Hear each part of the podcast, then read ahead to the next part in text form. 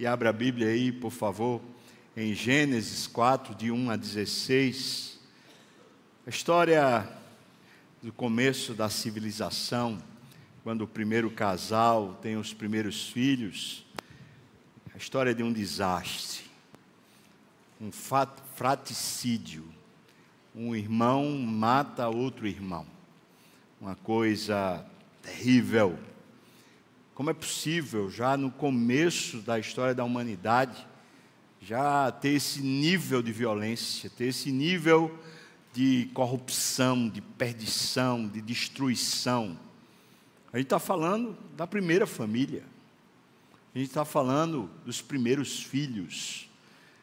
E já, já é assim, já é horrível. E tudo isso por causa do abandono daqueles dois primeiros. Adão e Eva, eles largaram Deus para se tornarem donos da própria vida. Eles entenderam que eles sabiam que era melhor para eles. Eles queriam discernir o bem e o mal para si, em vez de confiarem em Deus. Eles comeram daquele fruto e então tudo virou caos, tudo. Já naquele primeiro momento, e duvido que hoje seja pior do que o que foi naquele dia. Se a gente encontra uma sociedade caótica, com perdas de valores e com tantos problemas, irmãos, nunca foi diferente. Podem ter tido roupagens diferentes, mas nunca foi diferente. Vamos ler o texto, versículos 1 a 16 do capítulo 4 de Gênesis. Coabitou o homem com Eva, sua mulher, e esta concebeu e deu à luz a Caim. Então disse: Adquiri um varão com o auxílio do Senhor. Depois deu à luz a Abel, seu irmão.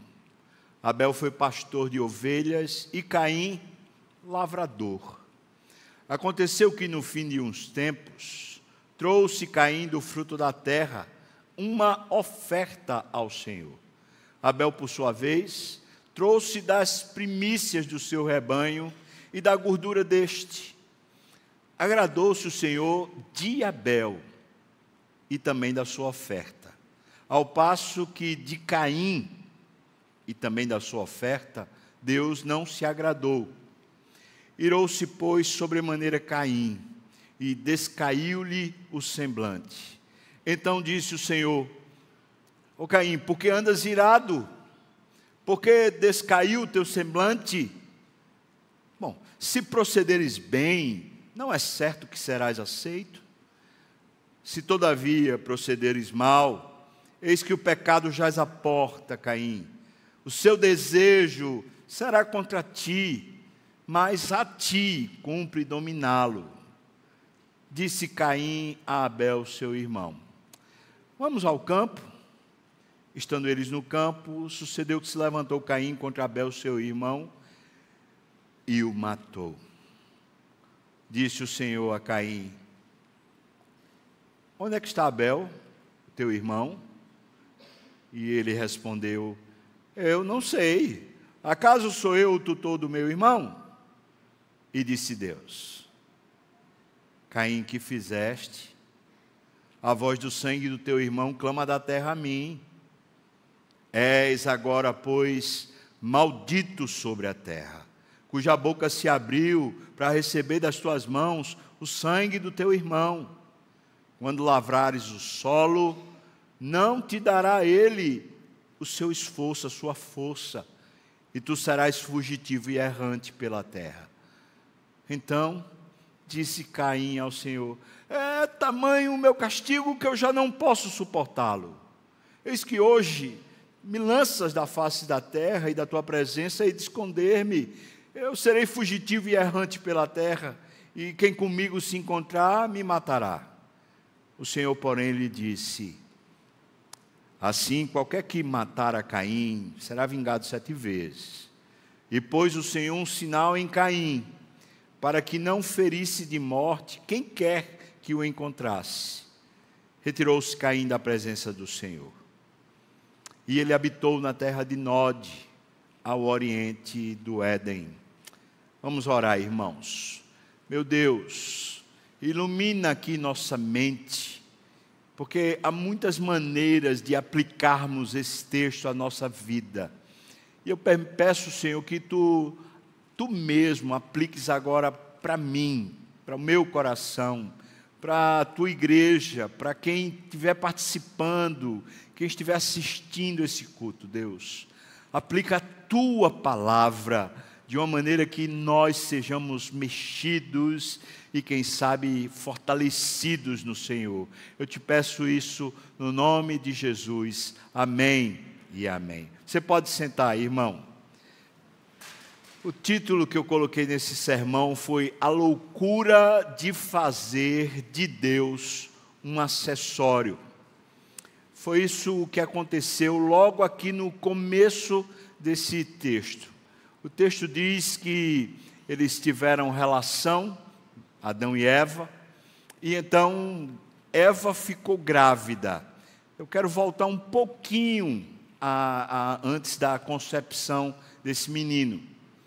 Quando os dois caíram em pecado, uma das primeiras providências que Adão teve foi chamar a sua mulher de Eva. E isso aqui parece para a gente assim que, que olha desavisadamente como se não fosse nada. Mas a mulher já tinha sido criada há algum tempo. E ela não tinha esse nome. Na verdade, quando a mulher foi feita, ela foi chamada por Deus de Ezer, que quer dizer auxiliar. E essa palavra Ezer no hebraico, no Velho Testamento, ela só é aplicada a essa primeira mulher, nesse primeiro momento, e depois, em todas as outras ocasiões, ela é aplicada a Deus. Deus se chama de Ezer, o auxiliador de Israel, o provedor de Israel, o levantador de Israel, o auxílio, a proteção, o provedor. Veja só, quando Deus cria a mulher, Ele coloca um nome que é dele. Ele não permite que o homem dê nome à mulher. Mas quando o pecado chega, o homem usurpa uma prerrogativa que não é sua, porque Deus não fez a mulher menor do que o homem. E para alguém ter a autoridade de dar o nome, é preciso ser superior, ou precisa ter uma responsabilidade superior ao do outro. É por isso que um pai e uma mãe podem dar o nome ao filho ou à filha porque eles têm essa responsabilidade superior. Mas no caso de Adão e Eva, não havia isso no começo. Ela era idônea, ou seja, no mesmo patamar. Mas na hora que caíram, quando Deus fala para Adão: Maldita é a terra por tua causa, e do suor do teu rosto comerás todos os dias da tua vida, até que tornes ao pó. Quando Deus fala até que tornes ao pó, está pegando no âmago de Adão, porque Adão foi feito do pó. Ora, fica muito claro para Adão a sentença de morte. Eu vou viver agora me esfarfando, suando, trabalhando feito um louco para ter a provisão. A palavra comer em hebraico, ela tem um radical que é sustentar. O radical da palavra comer é sustento. E, portanto, como eles comeram do fruto do conhecimento do bem e do mal, Deus amaldiçoou o sustento, porque a provisão é fruto da fé e não do esforço. E Adão, quando se viu agora nessa, nessa litigância, nesse litígio, nessa luta contra a terra para conseguir ter o seu, sua provisão, Então, ele entendeu que a vida seria uma vida de morte e não uma vida de bênção. Ele olha para sua mulher, na hora que ele acaba de ouvir a voz de Deus dizendo que maldita a terra e do suor do rosto ele comerá até que volte ao pó, ele olha para sua mulher e diz: Eva. E a palavra Eva significa vida. E ele chama de Eva antes que ela tenha filho. Portanto, não é porque ela daria luz ao filho, mas porque ele está substituindo a fonte. Ela agora é a vida dele, é o, o espectro da vida dele, é o norte da vida dele. Esse casal, na hora que pecou, eles começaram já a entrar num profundo colapso em todas as áreas da vida. Agora, eles têm a relação e vem o primeiro filho conforme as Escrituras. E que fique muito claro aqui entre nós: a Bíblia não erra, e portanto, esse de fato é o primeiro filho. Mas você prestou atenção como é que Eva fala a respeito dessa concepção? Dê uma olhada, por favor, no versículo 1. Eva diz o seguinte: adquiri um varão com o auxílio do Senhor. Ela usa o nome que Deus deu a ela, auxiliadora, e agora ela coloca esse nome em Deus. Ou seja, ela está disfuncionando, ela está tirando aquilo que é a função dela para ela assumir um protagonismo. E Deus é quem auxilia. Em outras palavras, quem fez esse menino fui eu, e Deus só me ajudou. É isso que ela está dizendo. Irmãos, eu intitulei esse sermão de esse, essa loucura de colocar Deus como acessório, porque quando eu e você assumimos o protagonismo da nossa vida, para determinar a nossa, nossa próprio, o nosso próprio fluxo, como vamos viver, o que pretendemos ter, o que vamos conquistar, e queremos que Deus seja o nosso auxílio, nós estamos substituindo as bolas, nós estamos trocando. Deus deixou de ser Deus e passou a ser um auxílio, um acessório. Ele é o gênio da lâmpada para nos ajudar nesse negócio aqui, mas quem sabe o que quer e o que é melhor sou eu. E quantos de nós, desavisadamente, vai seguindo na vida, mesmo sendo crente, mas vai seguindo na vida como se fosse um descrente? Deus de fato é um auxiliador, Ele levanta do pó o desvalido, ele, quando pega uma pessoa quebrantada, quando ele pega uma pessoa humilde de coração, ele é aquele que auxilia, que levanta. Mas irmão, não confunda isso com você ser arrogante, ou, usando uma outra palavra, que é a palavra que eu estou usando aqui, ser protagonista dos seus dias. Se eu e você assumimos o protagonismo, não pense que terá de Deus o auxílio. Romanos capítulo 1, ele é contundente. Quando o ser humano inventa de saber o que é que é melhor para si, quando ele se arvora a ser dono do próprio nariz, Deus os entrega às suas próprias paixões. Portanto, o homem que acha que pode ser dono do nariz, em vez de ter de Deus o auxílio, tem de Deus a o deixar que ele caminhe pelos seus próprios caminhos até a sua própria destruição. Eu iria dizer o descaso de Deus, mas não seria o caso, porque Deus ainda assim tem provisão e tem a bênção apesar de deixar o homem sofrer o dano das suas próprias escolhas. Você percebe o perigo que é esse tipo de caminhada na terra, onde Deus a gente sabe, a gente crê, a gente até cultua, mas quando a gente está na vida prática, nas coisas do dia a dia, a gente não consulta o Senhor, a gente não se quebra diante do Senhor, a gente não se coloca na vontade de Deus, a gente simplesmente quer que Ele abençoe, abençoe, abençoe, abençoe, e Ele não pode abençoar aquilo que não é o projeto e a vontade dEle. Eva, quando tem os seus filhos, ela revela muito bem como é que está o seu coração. O primeiro filho ela chama de Caim. E Caim, no hebraico, significa posse. Veja como essa mulher está louca. Deus faz ela conceber. Deus dá um filho a ela.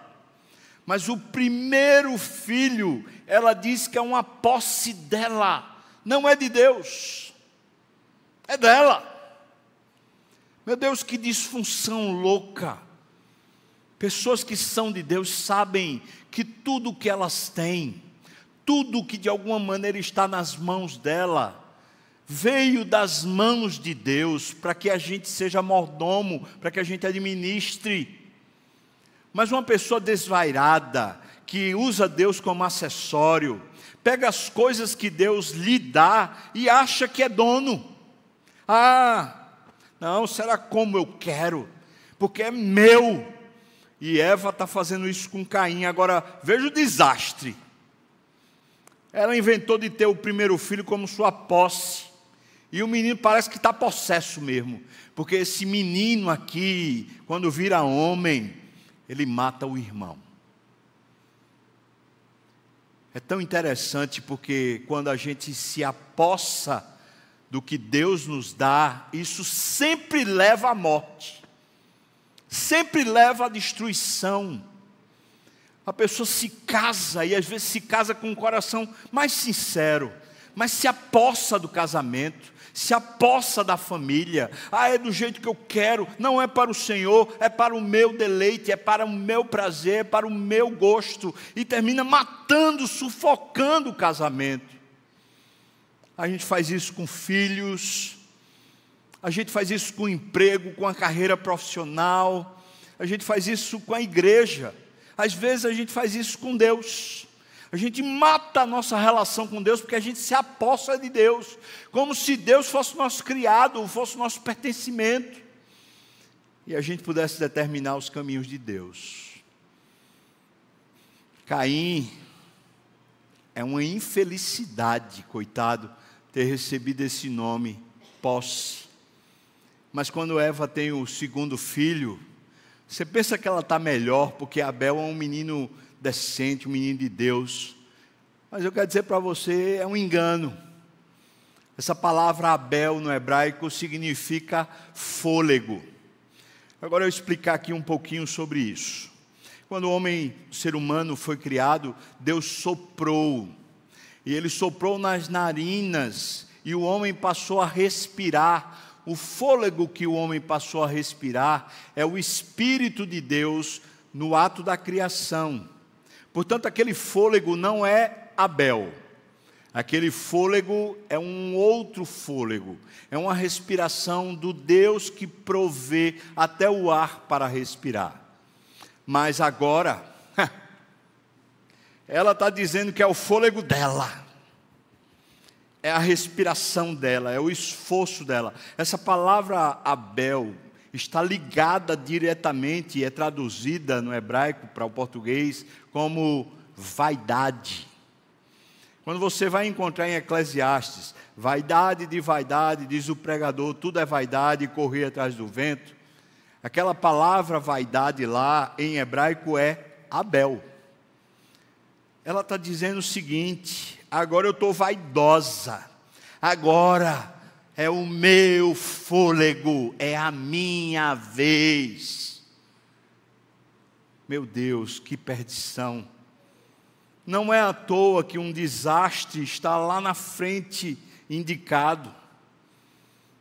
Uma família, Adão e Eva, Eles tiveram a oportunidade de ter uma intimidade com Deus tão grande antes da queda, mas enlouqueceram, se tornaram donos do seu próprio nariz, e agora a coisa está feia, porque agora a família está destruída.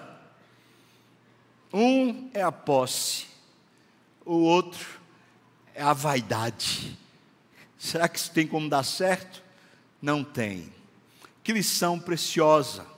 Quando Deus é um acessório, mesmo coisas tão legítimas como formar a família, ou como um emprego, uma carreira, são coisas essenciais, são coisas que Deus abençoa, mas quando Deus se torna um acessório, essas coisas terminam se destruindo, ou sendo destruídas por nós. Irmãos, nesse começo de 2024, vamos nos livrar dessa perdição tremenda de ter Deus como um mero acessório ah, na hora que eu estou aperreado, eu então busco a Deus para Deus satisfazer o meu desejo. Na hora que eu estou com ansiedade, eu busco a Deus para Ele fazer o que eu quero. Olha, Deus, preste muita atenção no que eu quero dizer para você agora. Deus ama nos dar bênçãos. Ele é generoso por natureza.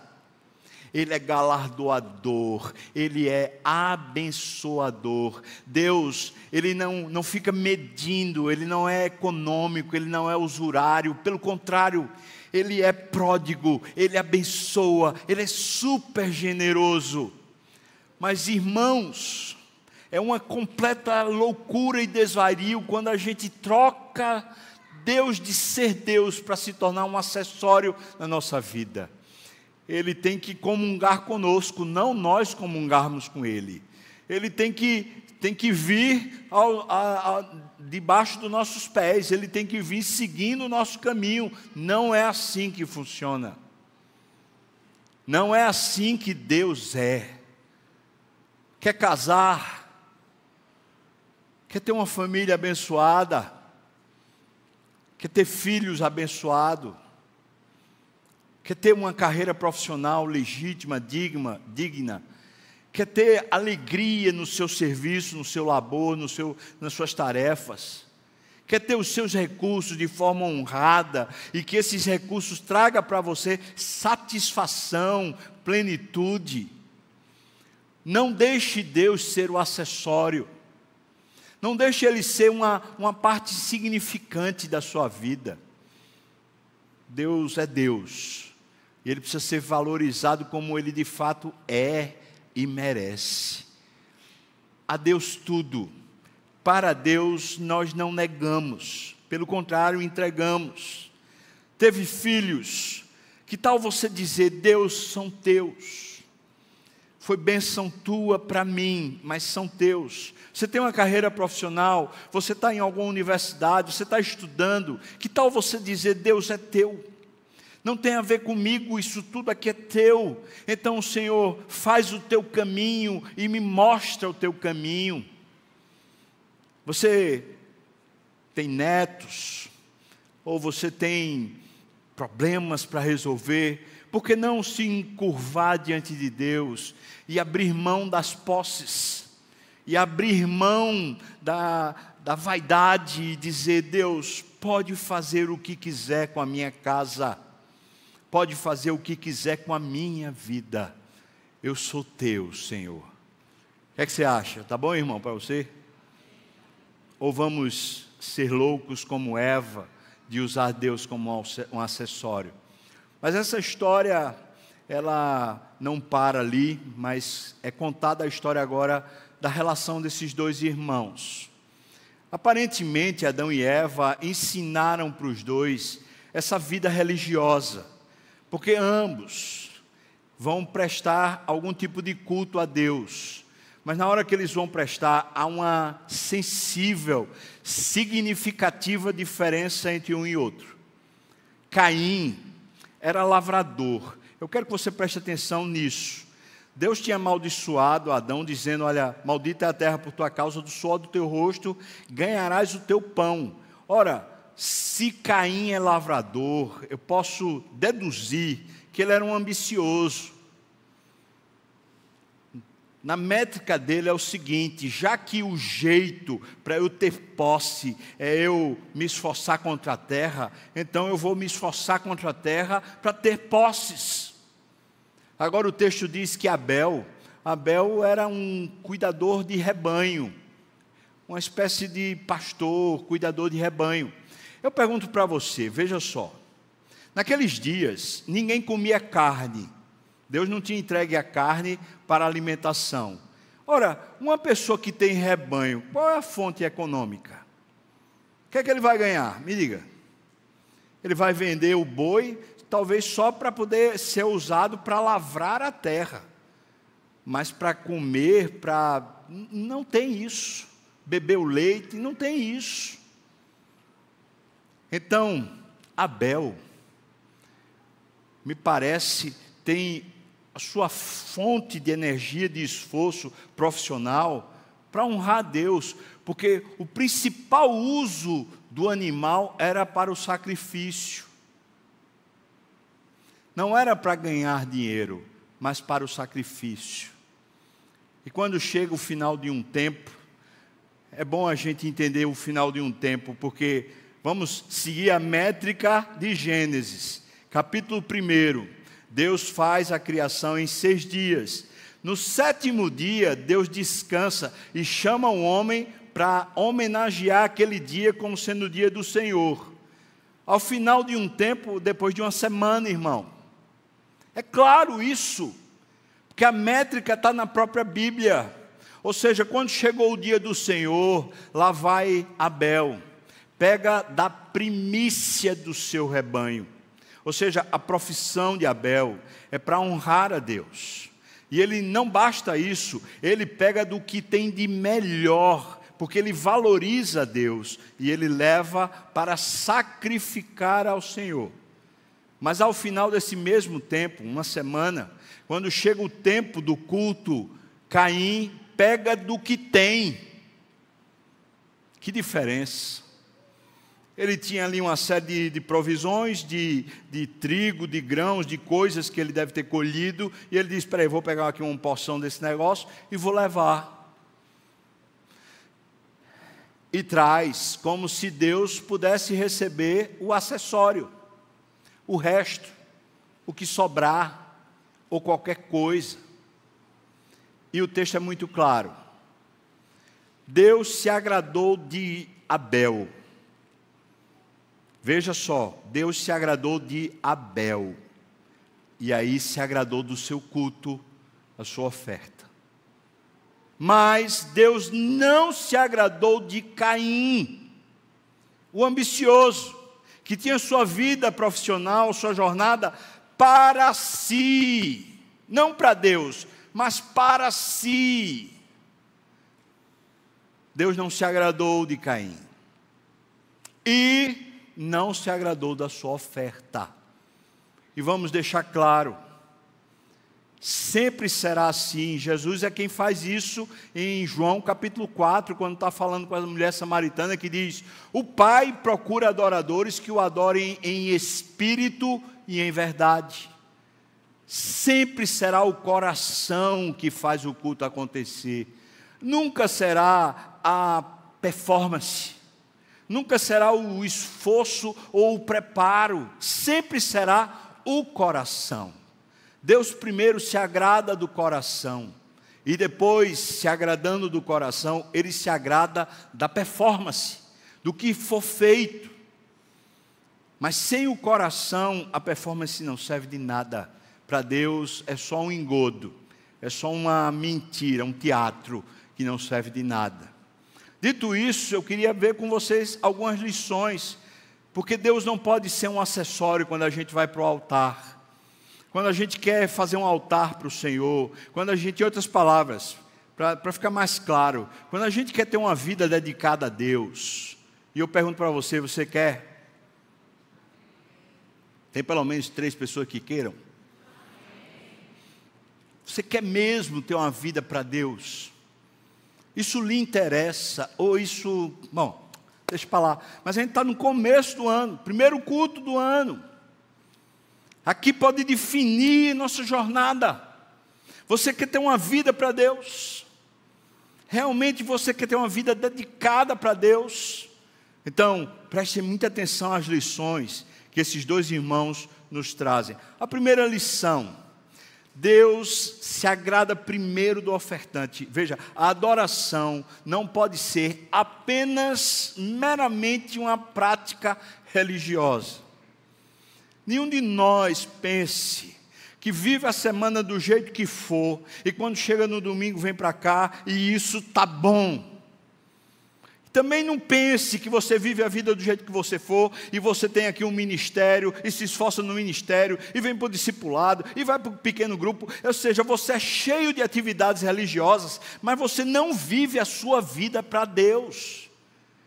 Não há compensação, irmão. Não adianta você estar em, em, em, cheio, cheio de atividades religiosas, se você não está com a vida para Deus.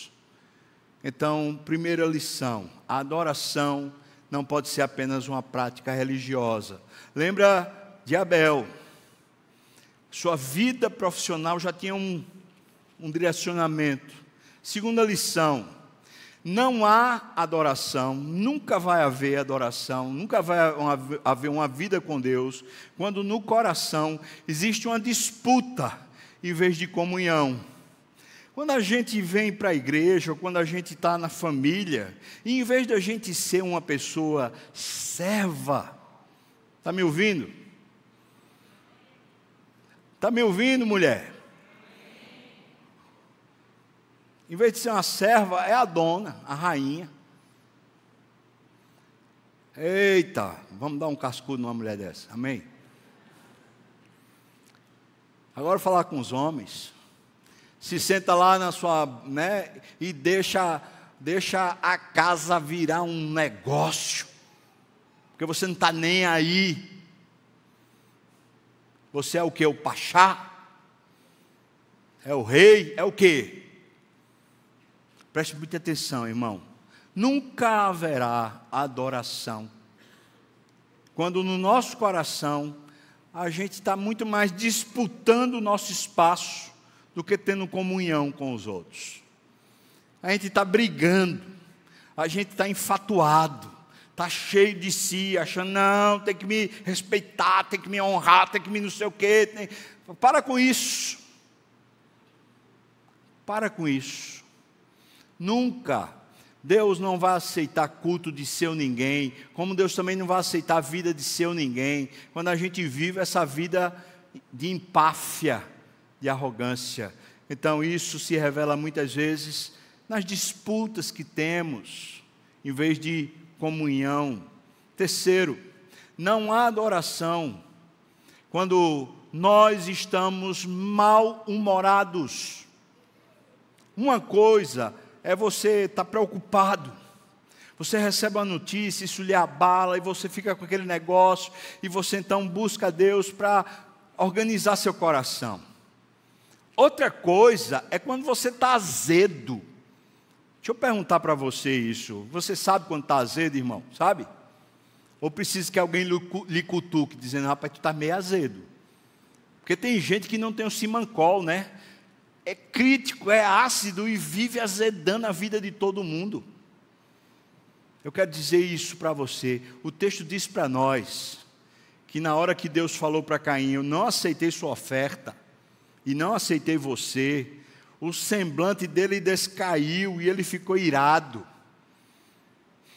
Olha só, Deus não aceita, não haverá adoração quando a gente vive azedo, mal-humorado. Vamos consertar isso? Como é que a gente conserta? Quando a gente está satisfeito.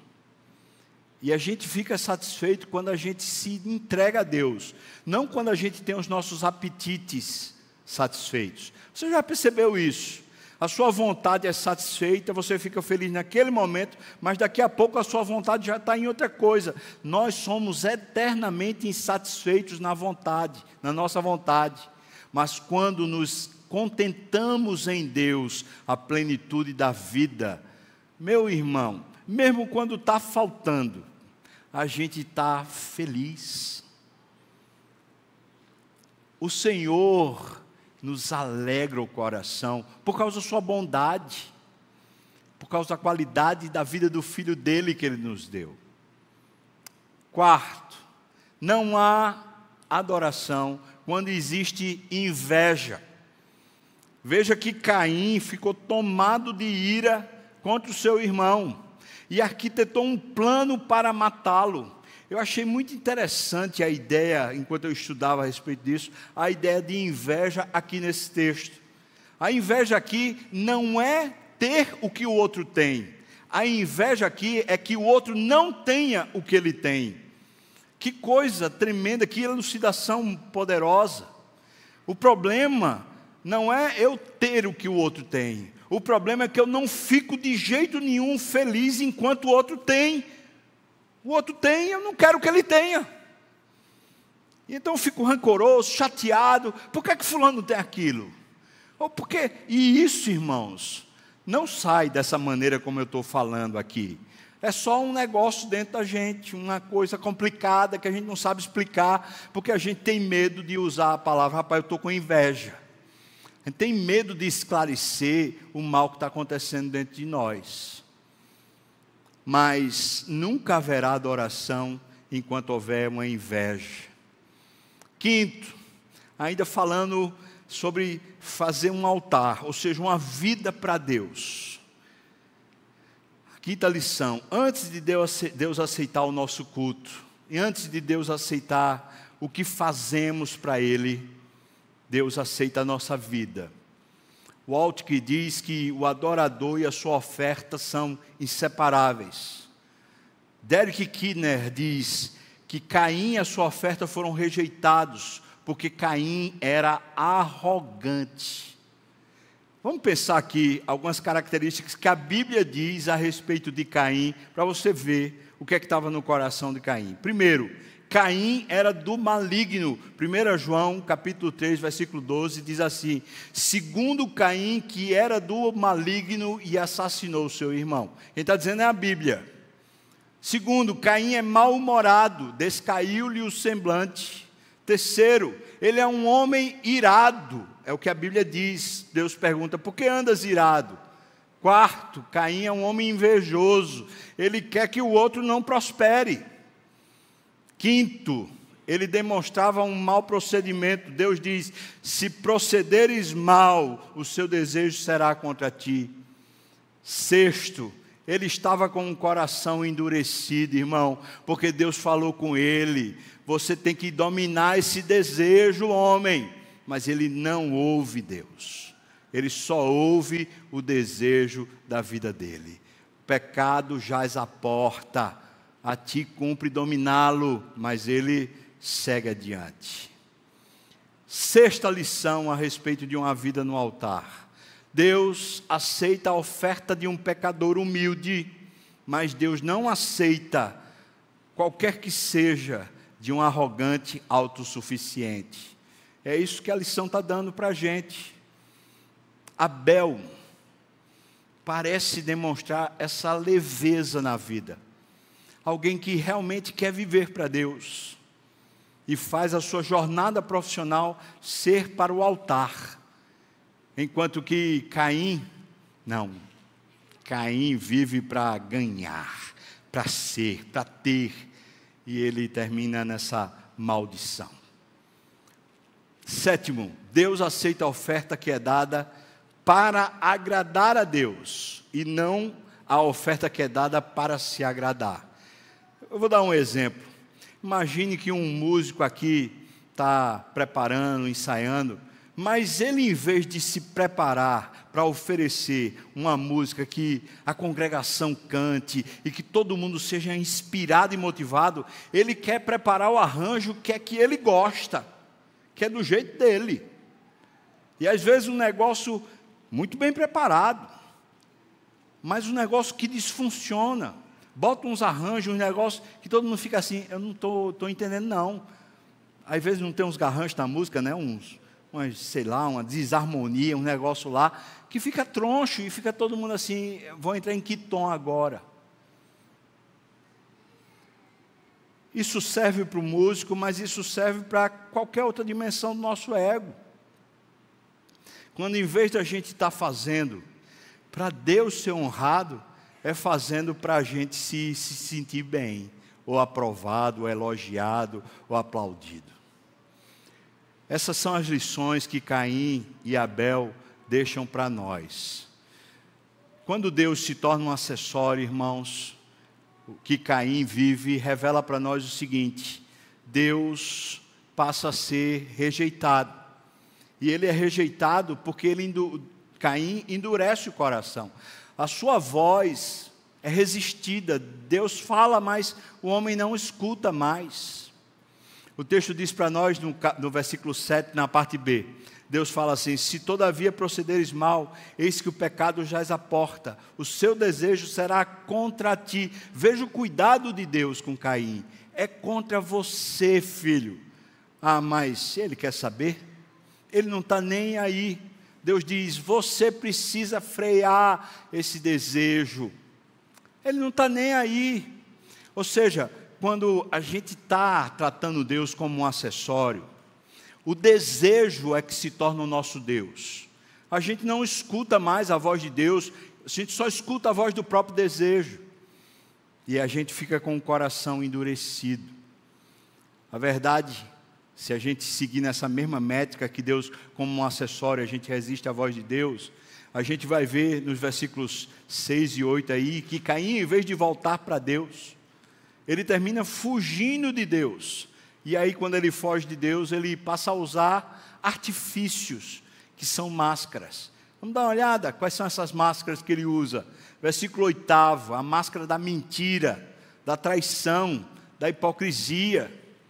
Deus está querendo chamá-lo. Mas ele diz: Acaso sou eu tutor do meu irmão? Ah! Ele finge, irmão. Ele chama o irmão para a morte, fingindo que está tudo bem. Esse homem é um traidor, é um mentiroso, é um hipócrita. Versículo 8: a máscara da crueldade. A gente não sabe como é que ele mata, mas a gente sabe que com certeza foi de uma forma brutal. Por quê? Porque Deus diz para ele: o sangue do teu irmão está na terra clamando. Então foi de forma violenta e brutal. E a máscara da dissimulação. Veja no versículo 9: Caí tentou ocultar o seu crime, mas Deus fez questão de chamá-lo à tona. Ele tenta se justificar, mas pouco vale, porque o que ele fez agora terá as consequências. Deus tinha dito: é contra ti, você tem que dominar. E agora que ele praticou, fica contra ele mesmo.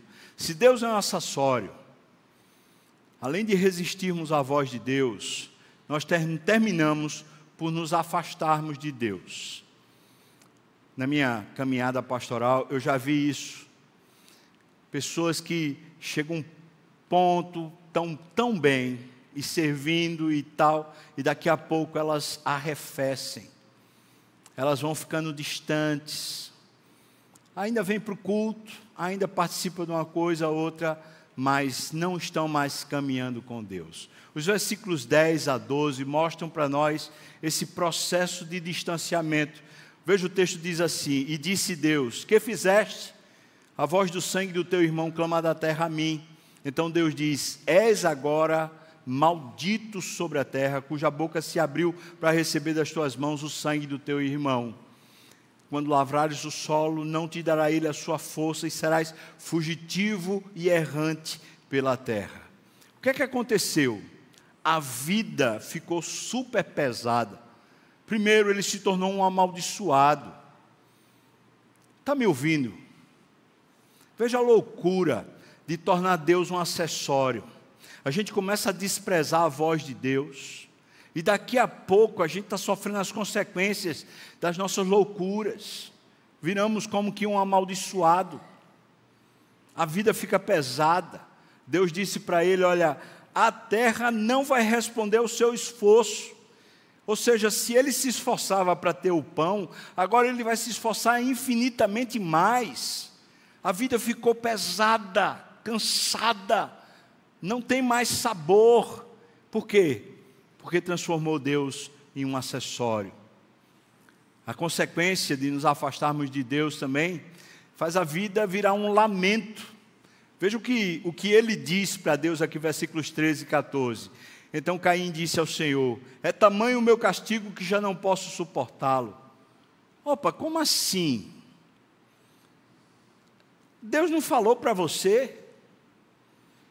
Como é que você agora vem lamentar, dizendo, ah, não consigo, eu não aguento, eu não suporto.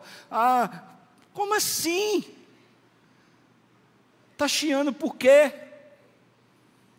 Porque está insatisfeito, irmão. Que lamento é esse? É o caso dele aqui. Quando a gente se afasta de Deus, paulatinamente a gente começa a, a ficar assim, murmurante, lamentando. Versículo 14, Deus diz: Eis que hoje. Me, não, é, ele diz para Deus: Eis que hoje me lanças da face da terra e da tua presença hei de esconder-me. Por quê? Por que ele vai se esconder de Deus? Quando foi que Deus não quis que ele estivesse consigo? Deus sempre quis, mas Deus disse: você precisa corrigir o coração. Enquanto não corrigir o coração, não tem jeito. Eu não posso ser seu acessório. Eu não posso caminhar com você sem ser Deus. Mas ele não quis e foi ficando distante e a vida foi virando lamento. Ora, quando a gente está nessa situação, a gente fica meio acovardado para a vida. Vem os embates, mas a gente está se sentindo vítima, sem força. Quando a gente está numa condição dessa, os nossos relacionamentos se tornam destrutivos, sem força, sem ânimo, e eles parecem caminhar para a morte. Por último, irmãos, aqui os versículos de 10 a 16, especialmente versículos 15 e 16, diz que o Senhor, porém, disse: Assim qualquer que matar Caim, veja o cuidado de Deus com ele. Será vingado sete vezes, ou seja, Deus, eu vou cuidar de você para que ninguém venha lhe matar, já que você está dizendo que é muito forte o castigo. Deus pôs um sinal, e esse é um sinal de esperança, porque era para que ele não fosse ferido, é um sinal para que ele tomasse alento. Não parece que ele tomou alento. Veja o versículo 16: Retirou-se Caim da presença do Senhor. Ou seja, esse homem não quer Deus. Ele vai fazer o culto, fazer o altar para quê? Só para fingir? Só para desencargo de consciência? Só para que a mãe fique satisfeita, o pai fique satisfeito? Ele não quer, ele está fugindo da presença do Senhor. E o texto diz que ele habitou na terra de Nod. Ora, irmãos, a terra de Nod é o lugar da inquietude, você sabia disso? Essa palavra nod quer dizer isso. Ou seja, ele foi para um lugar onde ele seria peregrino. Ele não fica instalado, ele fica desinstalado, inquieto. Quando a gente usa Deus como acessório, em vez de a gente ter um chão firme e uma segurança para a vida, a gente fica tão desinstalado que a gente fica frívolo, agoniado, nervoso, inquieto, a mente da gente fica veloz demais, a gente fica saturado. Há uma completa destruição, e veja que essa destruição vai sendo paulatina. Serás fugitivo e errante pela terra. E aí ele habita onde? Na terra da inquietude, dos andarilhos, dos peregrinos, daqueles que não param nunca porque estão inquietos e não se instalam. Você percebeu, acredito que sim, a loucura que é quando a gente torna Deus um acessório. Durante o sermão perguntei: você quer quer realmente fazer um altar para Deus? Vamos olhar o exemplo de Abel. O exemplo de Abel serve para nós como sendo o estilo de vida de alguém que vai viver pela graça. Primeiro, mesmo que a mãe e o pai desvirtuem a nossa caminhada com Deus, nos chamando de vaidade ou enchendo a gente de vaidade, a gente não segue o fluxo, porque a gente vive no altar e vive para o altar. Segundo, quando a gente tem que se esforçar em algum trabalho, em algum labor, numa empresa, numa tarefa, dentro de casa, aonde for, o nosso labor é para adoração, é para no final a gente oferecer como sacrifício para o Senhor. Porque na verdade todo o nosso esforço não é para nos agradar, todo o nosso esforço é para que Deus seja glorificado. Quarto, nas nossas relações interpessoais, mesmo que a gente saia perdendo, mesmo que alguém tenha inveja ou alguém esteja com projetos malignos contra nós, nós podemos ser mais que vitoriosos em Cristo Jesus, porque Abel foi para o céu, e quem diz isso para nós é Hebreus.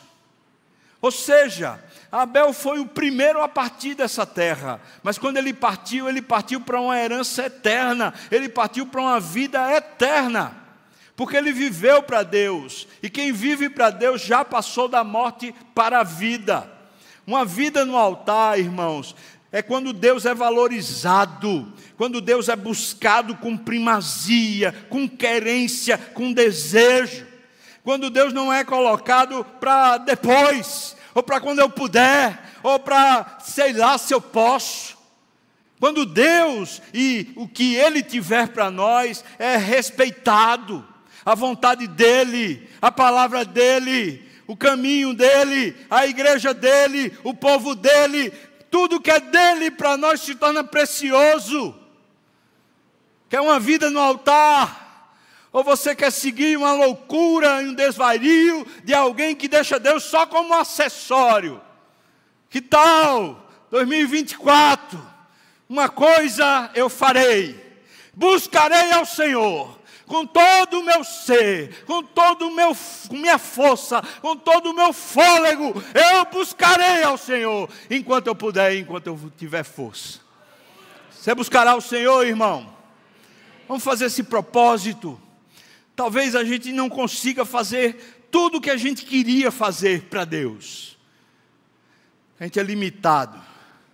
Mas se tiver algum espaço se tiver algum fôlego, se tiver alguma coisa em nós que seja para Ele ser honrado. Como é que está a sua leitura na palavra? Começamos o ano. Ora, irmão, abre a Bíblia, Gênesis, começa a ler a palavra. Ou então, sei lá, Mateus, Marcos, Lucas, João, Atos, Oséias, Amós, Obadias. Qual é o texto que você quer? Pega a Bíblia Debruça sua alma na Bíblia. Deixa a Bíblia encharcar sua mente e seu coração. E a oração. Busque. Oh Deus, eu preciso de Ti. Desvenda os teus caminhos para mim. Me revela a tua vontade. Me revela os teus decretos, Senhor. Me revela os caminhos que estão no teu coração. E Deus se agradará de você, irmão e se agradará da sua oferta. Amém? Eu quero isso. Para mim, espere em Deus, pouco me importar com o resto. O resto é acessório. Deus não. Deus é o grande Deus da minha vida. Você quer assumir isso hoje? E dizer aí no seu coração de verdade, Senhor, eu quero te buscar de todo o meu coração, de toda a minha força, de toda a minha alma, de todo o meu entendimento, e me ajuda nisso. Se você quer, eu quero orar por você, e também quero que você ore por mim, porque eu quero isso, Deus sabe, mas eu sou fraco, então preciso que vocês orem. Mas se você quer, fique de pé, eu quero orar com você a respeito disso e orar por você a respeito disso. Depois da oração, peço que os presbíteros venham para cá para a gente distribuir a ceia. Deus, tua palavra falou conosco aqui, aplicando para a nossa vida esse princípio buscar ao Senhor, viver para o Senhor de todo o coração, de toda a força, de toda a alma, de todo o entendimento. É isso que estamos de pé para dizer, Senhor, se tem uma meta, essa é a meta. Se tem alguma maneira de viver isso, o Senhor sabe, te pedimos, nos capacite.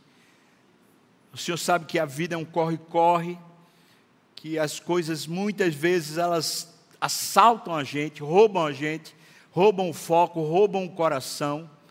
Eu quero pedir a sua proteção agora no nome de Jesus, de todos os assaltos que roubam a nossa caminhada contigo, Senhor. E quando a gente estiver fraco, o Senhor nos fortaleça e quando, Senhor Deus, a gente estiver perdendo o rumo, o Senhor nos corrija. E quando, Senhor Deus, a gente estiver precisando de algum alento, eu te peço que o Senhor nos levante, Senhor Deus. Seja sobre nós a tua mão, Pai. Seja sobre nós a tua bênção, Senhor. No nome de Jesus. Amém e amém.